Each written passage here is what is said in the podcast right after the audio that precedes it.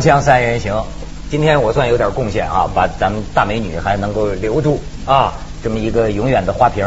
太好了，我很少听到别人说我是花瓶。你不是你自个儿说你愿意当花瓶吗？他这是批评你不好，他这个话。我没有批评他，我他怎么都其实就在批评我最近我成窦娥冤了，什么事儿都往我头上。当心我夜里给你打电话啊！你没给我打过，但是你给我发过信息。最近好多人问你上你们锵锵女嘉宾要搞潜规则吗？啊，真的吗？哎，我也很激动啊！我也 人家下面人肯定说，哦，原力装的真像啊。对，多多点潜规则啊，多点，潜规则我就是。潜规则窦文涛了。你现在是你们把潜规则当动词来用了根本，你上潜了他了。不是，根本上它是个供求关系。我们找女嘉宾要知道潜规则，哎，我觉得我应该算一个同性恋，因为上的最多的是你跟文道。对，没错而且我没什么好处。对对呀、哎，你像袁立这个，你要是愿意让我，你要是看的不嫌恶心，我都愿意现身。你你愿意来做我们嘉宾？我都 啊，这这这咱咱咱不说恶心的啊，咱说正经的。我是讲啊，我最近还真的准备聊聊这个潜规则的事儿。我不知道什么叫潜规则，因为这个潜规则啊，交易达成之后，双方自愿，谁都不会说的，对吗明白？这个意思，就是说一个交易大家有好处，但是不能拿出来说的，不能见光的。潜在的嘛啊，潜在它不是明的规则嘛。我明白了，明白了。你明白你应该最了解你们这圈儿里。是我们这圈里怎么了？我们这圈里也有像袁立这样的人呢，哎对嗯对对不对啊？每个圈里都有潜规则，谁说演艺圈最多呢？哦对不对？我就不相信你们电视圈没有啊，啊主持人圈没有啊，也有吧？哎呦，我我所以说啊，我就觉得说这个潜规则是看不见的，但是呢，我觉得能看得见的。最近我也是挺生气。有的时候你会觉得这样，为什么他好像主持的并不是特别好，他唱的也不是特别好，为什么他很活跃呢？有的不由人会去想到，是不是有什么人在一般的老百姓首先会做出一个猜想，说，嗯哎，他是不是某一个负责人的什么什么人啊？哦什么什么？就这种传闻是最多的，嗯，对不对？不是，我不知道这些幕后有什么交易哈，但是我只是看表面现象，我就说我看什么事儿生气呢？好比说，你比如现在社会里，就在咱们这社会里，真正的这个事儿都有，我知道。就比如说，你说这夜半给女的打电话，给女议员呢，给什么打电话？何止给一个，一晚上能给七八个打电话，就盼着能捡个漏。这事儿有没有啊？这事儿有，在公务车的后座上，跟这个女同事仗点酒劲儿，丝丝裸裸，这这这个强搂强抱，这事儿有没有啊？骚扰这事儿有啊。这不是潜规则。甚至说，妈那个想想演个戏的那种女演员，你知道吗？还有的是什么？到外国旅游去，这这个到外国人生地不熟，今天晚上酒店房间，嗯，老总和你就开一间房，那他为什么要去呢？他认为这样可以得到好处。啊，就是啊你说这种事儿，你说他有没有？我我都知道有，但是但这个要要是双方自愿，那也没什么可以值得。哦，不过他利用公权力，对他利用公权力，所以这是不对的。袁立听这是不公平的？竞争是吗？我觉得不需要我听说，我觉得可能是老百姓都应该知道了，更何况我，我当然我当然也应该会，嗯，这听说吧。吓成这样至于的吗没有没有没有，不啊吓成这样。我说我我要注意措辞哈。肯定也有人对你表示过，在你这么多年的经历里，其实我呢，因为出道的时候我是九六年，跟现在又不太一样。那个时候好像没有那么多狗仔，也没有那么多这个什么潜比较纯没有好像潜规则这个词儿。然后选的导演都是老导演，很有风范。那吴天明导演，你说潜什么规则呀、对是吧？都是认认真真拍戏。只是这两年觉得，哎，还有这样的事情，所以好在出道早也有它的好处，就是可能这个比较好那你说避过一劫，但是你说你事后有没有？当然有，但是我觉着，嗯嗯嗯嗯，怎么说呢？你当然也会碰到这样的人了，合适你会觉得很恶心，会有。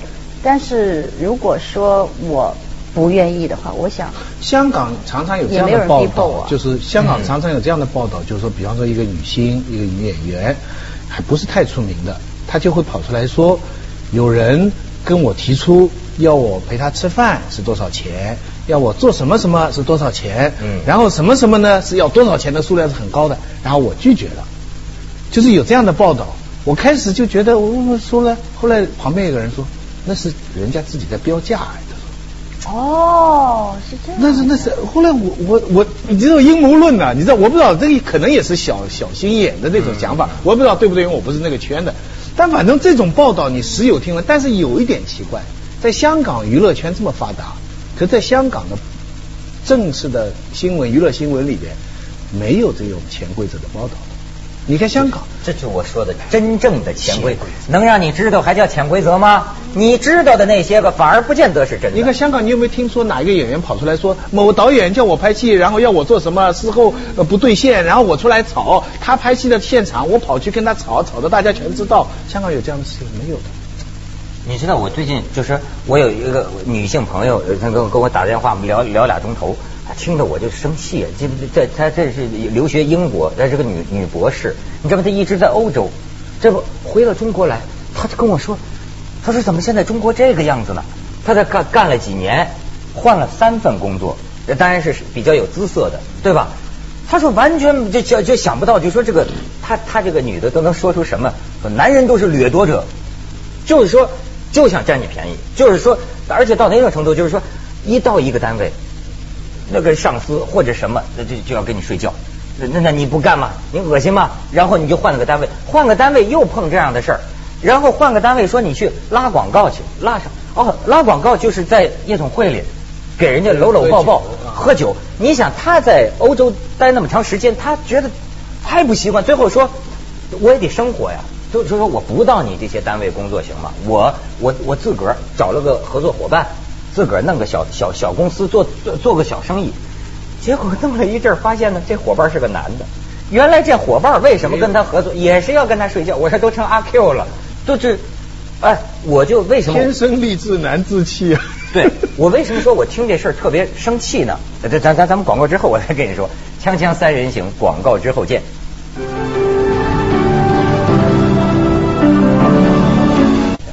越出名，他碰了你，然后他会觉得说。你反正也不敢声张，是吗？对呀，我还是就怕那小的，哎，他可以借这个出名，对吧？还可以做点文章。他知道啊，你不敢声张吧？也有这样的心理啊。啊，那这当当名人到底是占了便宜还是吃了亏呢？当然是吃了亏了。哦，你现在是占够了便宜，所以你我没有去占人家便宜啊。哎呦，你知道你逃你躲是躲不过的。对吧？就叫人在江湖飘呢，哪能不挨刀？没错，这个真的躲不过。我跟你讲，我我我自己就体会。其实我有一个私心，我一直就想着，咱呐能不能别太出名？我想我这辈子能不能做一实验，尽占他出名的便宜，不吃一点他出名的亏，这把握在一个躲在边缘上。但是我后来发现，你出来混的，早晚要还。你你靠这个挣的钱，吃的饭。你跑不了，你只有面对他，甚至你知道吗？你只有借势利用他，还借势利用他的，你因为你躲不过去，不是咱咱咱不说这个，借势利用他就会就是绯闻会提高知名度，嗯，对不对？你只能这么想，你知道吗？同样一件事儿，看你怎么想。你要想他是坏事儿，他就是坏事儿，弄得你自己得忧郁症。但是你要看到他好的。大导演谢晋吧，很多人都不记得他了。最近摔了一跤，大家想起来哦，还有个谢晋。这这这样代价有点大，这代价有点大。我就说，刚才我就说我跟我的女性朋友聊天，为什么我就觉得特别生气呢？我这个人道德水平不高嘛，对吧？就就就我我我觉得我道德底线很低的，就拉皮条的嘛。就是我我都觉得说。一个说实在话，一个单位，我认为你个男的，你像女的，你说你想跟他睡，这我可以理解。但是人家要不答应，不答应就不答应就完了嘛。你工作上，我我我觉得我能做到。我给你提出咱睡吗？你说不睡，不睡那行，那咱公司分明，该干什么还干什么。这就算性骚扰了。可是我觉得这不高明啊，这一点都不高明。我认为这个世界上只有男人和女人两种人，对吧？要学会互相欣赏。我觉得你欣赏他就够了嘛。如果你隐隐有一种想法，说，啊，我一定要把它，呃呃呃呃拿到手，我要怎么，也是一种很正常的想法，对不对？正常，非常的正常。我们有的时候看动物世界，你看。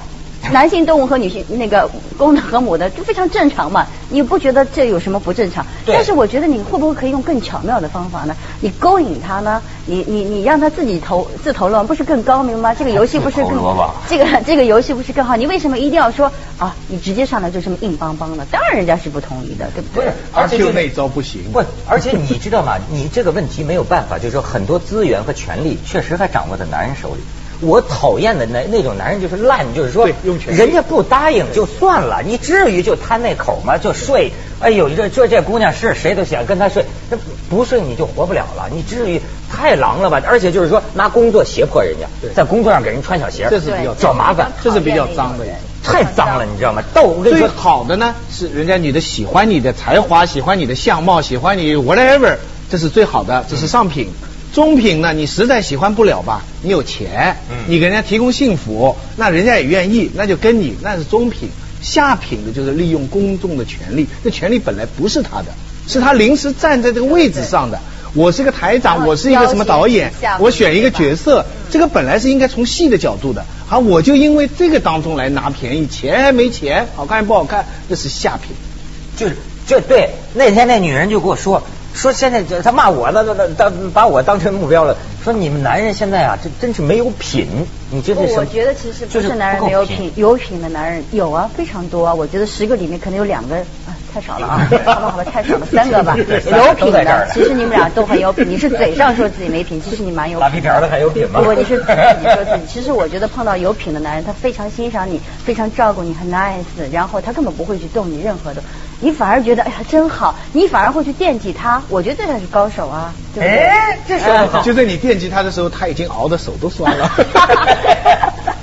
然后啊，你看那天我听见我很生气，我就给另一个女性朋友打电话，我这边跟女性朋友聊天，就是你们行里的这个女演员。但是你这，她听我说了一通之后，她说是什么？我发现啊，这种事儿你要跟女的说，反而女的会跟我说，说那你这个女朋友，她换了三个单位，哪个单位都碰到这种事儿，他自个儿有没有问题呢？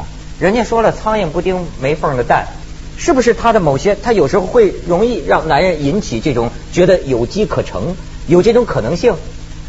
呃，这就把我又说，这是这是两个方面，这的确可能两面都有。漂亮的女孩呢，其实从来都合算。嗯从中学开始，老师给分开始，体育老师照顾开始，所以他已经习惯了男人会帮他。但是在帮他的时候，他又不愿意付出代价，对不对？他觉得人家会欺负她。嗯那这是一个侧面。另外一个侧面，刚才我们已经讲了，很多男的利用职权嘛，拿拿这个这个当中这个界限就是靠两条，一个就是性骚扰，对不对？就这条界，以前是讲犯法，现在就是讲性骚扰，就是看人家愿意不愿意。就是这里边最关键一条就是女性的意志，就是你能不能得到她的意志的同意，你得到意志同意都行啊，对不对？关键是你违背了她的意志了嘛，对呀对不对？但是很多人我觉得会跟星座有关系，有的星座他是很不容易说 no，他很不好意思，那怎么办呢？碰到这样的人怎么办？哪个星座是不容易说 no？说的太对我我忘记有一些人他是很还有一说血型的问题，他很不愿意说 no，他很很想让人家有面子，所以他经常是自己吃亏。我觉得有这样的人。有有的时候有一种女人呢，我觉得你像你说她是老好人、烂好人，也可以是窝囊废，就是她就是说呀，她她不知道怎么拒绝这个男人，她不知她不她弄不清，而且呢太容易被男人利用，所以到最后就是说也稀里糊涂。你知道现在我说有些男人没有品，能到什么程度？就是说我们俩好啊，是讲感情嘛，结果呢又跟公司，比如说办一个公司，咱们掺和到一块儿。这女的就免费给他打工，你知道吗？等将来分手的那一天，刚打工打工的时候，这女的可能说我我我公司呢？那咱俩这么好，你还有什么工资呢？就等于给他当秘书嘛，就是现在人们说的嘛，就是有事秘书干，没事干秘书嘛。那可是。就就白天 手手手机短信息，问题是分手的时候，什么工资都不给人家，分手就一脚把这女的踢开。分手嘛，应该这个公司就可以送给这个女的了。但是我觉得哈就你，男人欠了债呀、我就有这样的你下辈子你怎么还呢？但是我觉得其实男女之间最好的关系处理的特别好，就是朋友的关系。但是朋友非常难处，最怕的就是处理成朋不朋友不友，实在是很难相处。就不朋不友啊，就是我觉得以我的自己的，比方我谈的几次恋爱来说哈，我觉得我谈恋爱没很，就比方说我谈过三次恋爱，我觉得没有，其中有只有一个人会保持联络，而且是很淡淡的，两个都不联络了。其实那是我们曾经是很好的关系的，反而是那种没有任何身体接触的的朋友，我觉得会很长久。所以我觉得现在更喜欢是这样的朋友，反而会走一辈子都很长久，嗯嗯嗯，对不对？我一定要把男女关系处理成这样。就是一一一睡就是一晌贪欢了。所以，就是他我们俩，我们俩一定要是离身体很远，永远的朋友。不，我们要离身体很远，离心灵很近。永远朋友，哎，就可以走得半夜给你打电话啊，走得很远。锵锵三人行，广告之后见。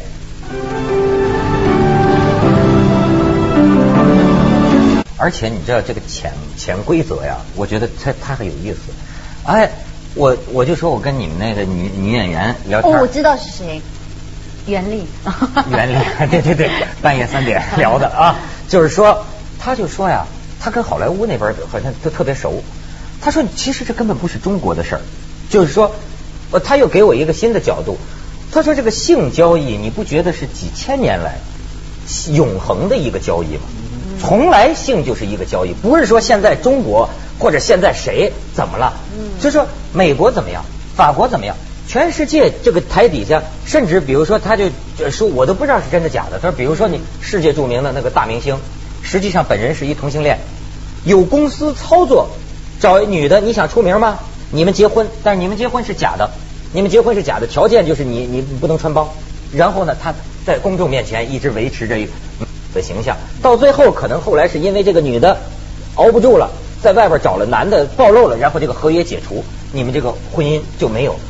他说这是在世界上都是潜规则也有道德不道德之分。我现在发现，如果说清楚了，双方都自愿的，那还算比较道德的。问题是你如果欺骗他，你没跟他说，你说我是爱你的，其实你是用他来做假夫妻的，那就不道德了。对不对？还有还有，比方说你刚才我们谴责的就是男的利用公权力来欺负女性，嗯，反过来一样，女性作为弱势群体，你在这个交假如交易也好的关系当中以后，你觉得吃亏了，你要分分开可以，但是你要利用公权力再去做抗议的事情，其实你也是违背职业道德的。你明白没有？你你你觉得哦，你们你我利用这个公众的占用了公众的权利去做这样的抗议，好像夺回我自己的个人名声。其实这个也是非常非常不道德。那天还有有有有他还说还说呢，说啊，你都知道好多这种幕后的，你知你知道你为什么不揭发呢？你光是说说，我就发现啊，这两个问题，一个呢是这个咱不是也也道德不高嘛，对吧？所以不不 不关我的事儿。但是再一个问题是什么呢？没有证据。这种事情查无实据，你明白吗？就是你有的时候你说我要斗争，我要干什么，就跟说像台湾说陈水扁一样，你他不讲理，但是你要拿不讲理的手段跟他斗吗？那么你就变成跟他一样了。对。那么这个选择，所以为什么有些时候我就老说，真正能让你知道的那就不叫潜规则，一定是有的。